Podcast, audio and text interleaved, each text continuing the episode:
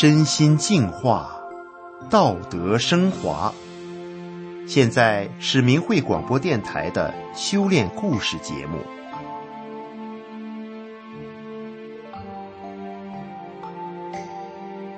听众朋友们，今天故事的主角是一名吉林的大学教师，为人正直的他却被非法关进看守所三次，非法判刑四年。在看守所里，他经历了三次特殊的巧遇。在监狱里，他改变了监狱要完成的任务以及凶狠的队长。让我们来听听他的奇遇。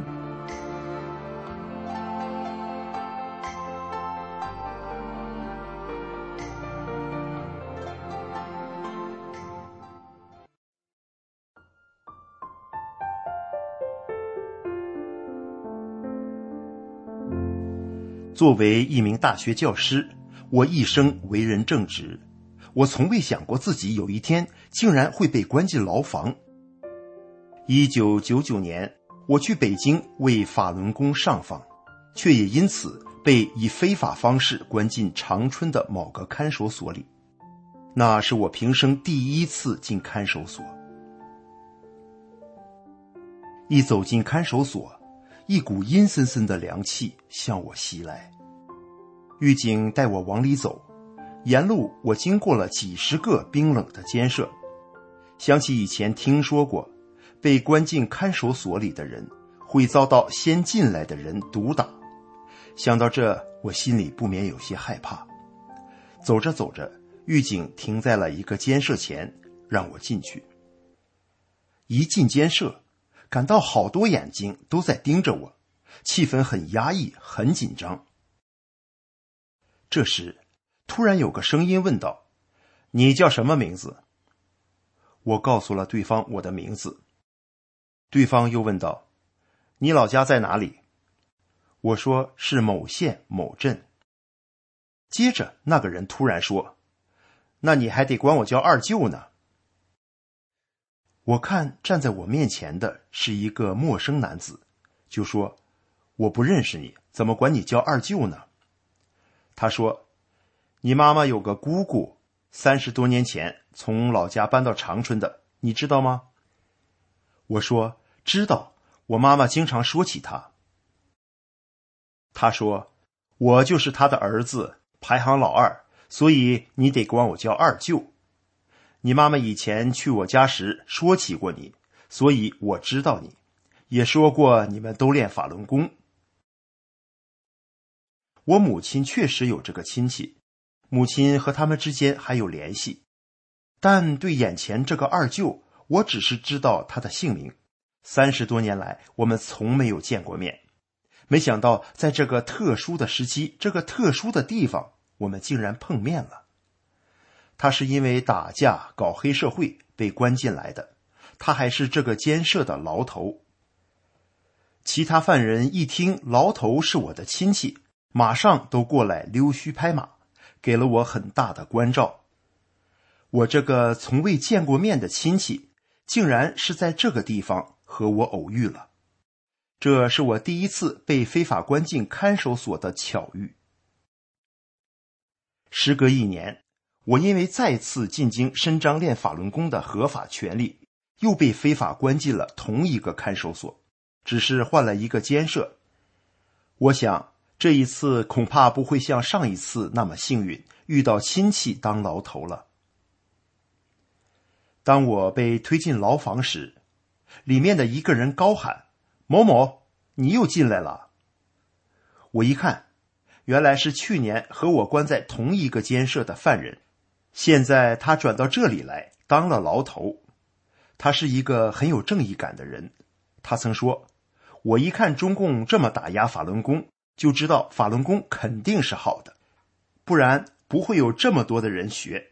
以后我也学练法轮功。后来，这位老大还真开始学练动作了，并且他对非法关押在这里的法轮功弟子都非常照顾。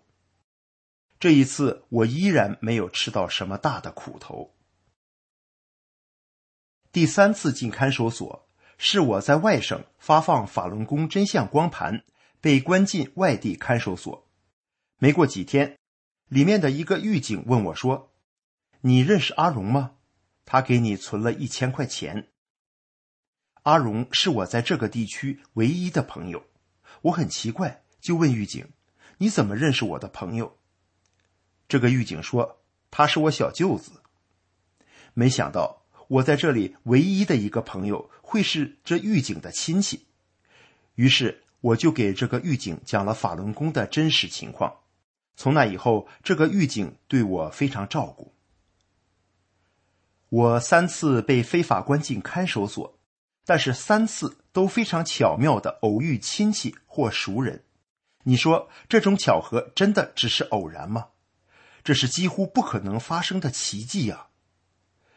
如果你还是觉得这只是偶然，那么请你再听听我下面的遭遇。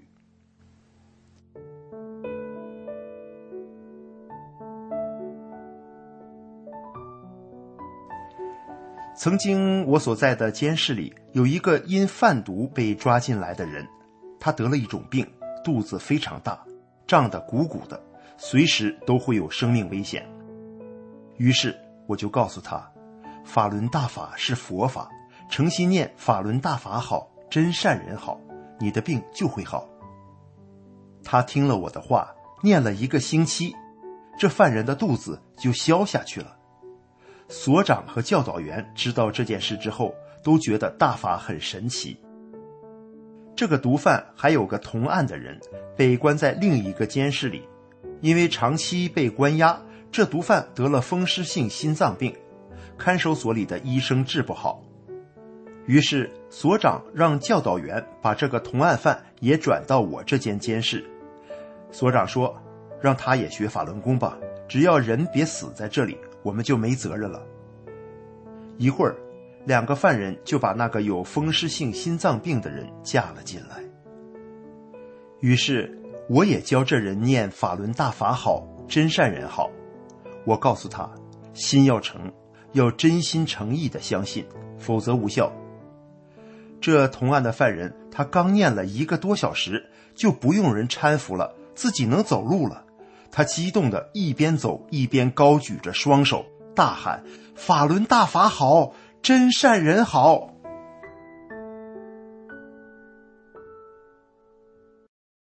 看守所的所长、教导员目睹了这个过程，教导员感慨的说：“原来法轮功真的这么好啊！电视里那些全是骗人的。等我退休以后也练法轮功，因为这些事。”狱警和犯人们都看到了法轮大法的神奇，很多人都打抱不平，说练法轮功的人这么好，却被非法关押，真是太不公平了。从此以后，我被允许随意走动，我经常在院子里给大家讲许多关于法轮功的事。后来我被关进监狱里，有一次，上面要求监狱搞诽谤法轮大法的展览。我去找队长，告诉他，不要跟着中共诽谤法轮功，会遭报应的。队长说：“没办法，是上面给的任务，我只能这样去做。”我想起妻子以前寄给我的一份资料，于是我赶紧用毛笔在一张大白纸上写了：“中共中央办公厅、国务院办公厅、公安部。”公通自二零零零年三十九号文件明确公布的十四个邪教如下，其中根本没有法轮功，法轮功是佛法修炼，请监狱领导与该文件保持一致，停止污蔑诽谤法轮功。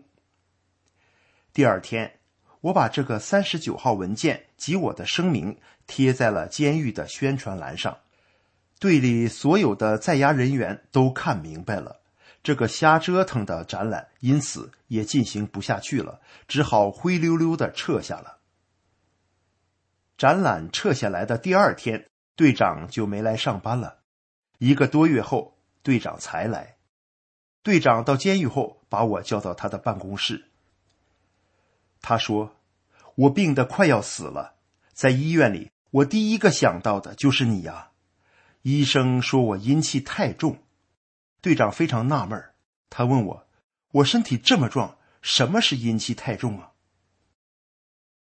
我说：“你谤佛谤法，罪业太重，招来了邪灵。邪灵不就是很重的阴气吗？”我也告诉队长要诚心改过，然后要经常念法轮大法好，真善人好。队长听明白了，给我拿水果、端茶倒水，认真的说。真善人肯定没错。这件事之后，我感到这些警察受到中共的毒害太深了，只有讲清楚共产党的本质，才能唤醒他们。于是我着手写了一封信，我从马克思加入撒旦教，写到共产党在中国犯下的种种罪行，希望能帮助他们认清中共十恶俱全的本质。几天后。队里找我谈话，我就拿着写好的稿子去了队部。屋里有很多狱警，还要给我录像。我心里想，录吧，希望更多的人清醒过来。我稳了一下心，排除一切害怕被迫害的念头，开始读我写的稿子。我在读的时候，警察们都在默默的听着。读完之后，我让狱警。把信件交给监狱长，狱警让我回监舍等消息。过了两天，另一个队长要找我谈话，据说这个队长打人特别狠，我不知道他找我会发生什么事。到了这个队长的办公室门口，我听到这个队长在电话里说：“太嚣张了，把他扣起来。”我心里一惊，但是。我很快镇定下来。队长打完电话后看到了我，他却乐呵呵的招呼我进去。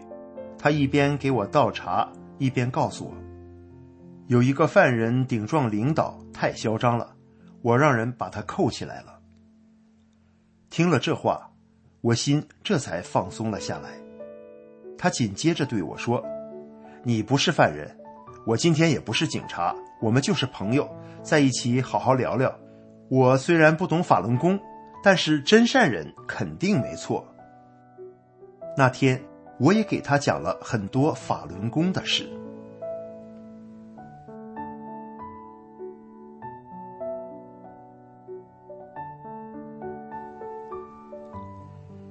听众朋友，听完故事之后。您觉得这位大学教师他在看守所的三次巧合是一种偶然，还是一种奇迹呢？如果是奇迹的话，这奇迹又是为何会发生呢？当有一天万一您需要奇迹时，希望您会想起这个故事来。好，今天的故事就为您讲到这里，感谢您的收听。